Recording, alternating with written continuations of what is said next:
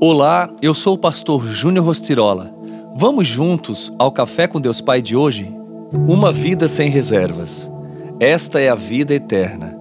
Que te conheçam, o único Deus verdadeiro, e a Jesus Cristo, a quem enviaste. João 17:3.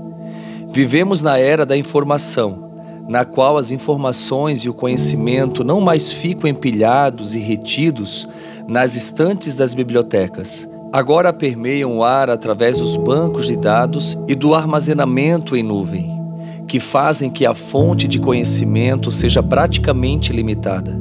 A base de todo relacionamento real, profundo e saudável é o conhecimento.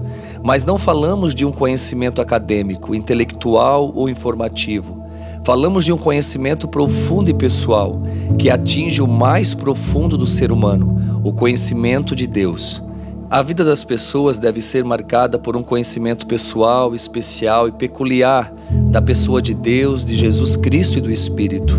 O que observamos atualmente é que nunca houve tanta informação com tamanha velocidade de propagação e facilidade de acesso.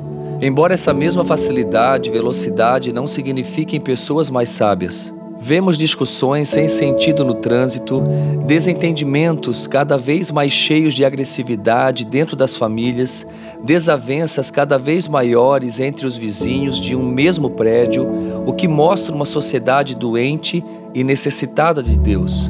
Conhecer Deus está diretamente ligado a manter um relacionamento de intimidade com o Senhor e, consequentemente, com as pessoas.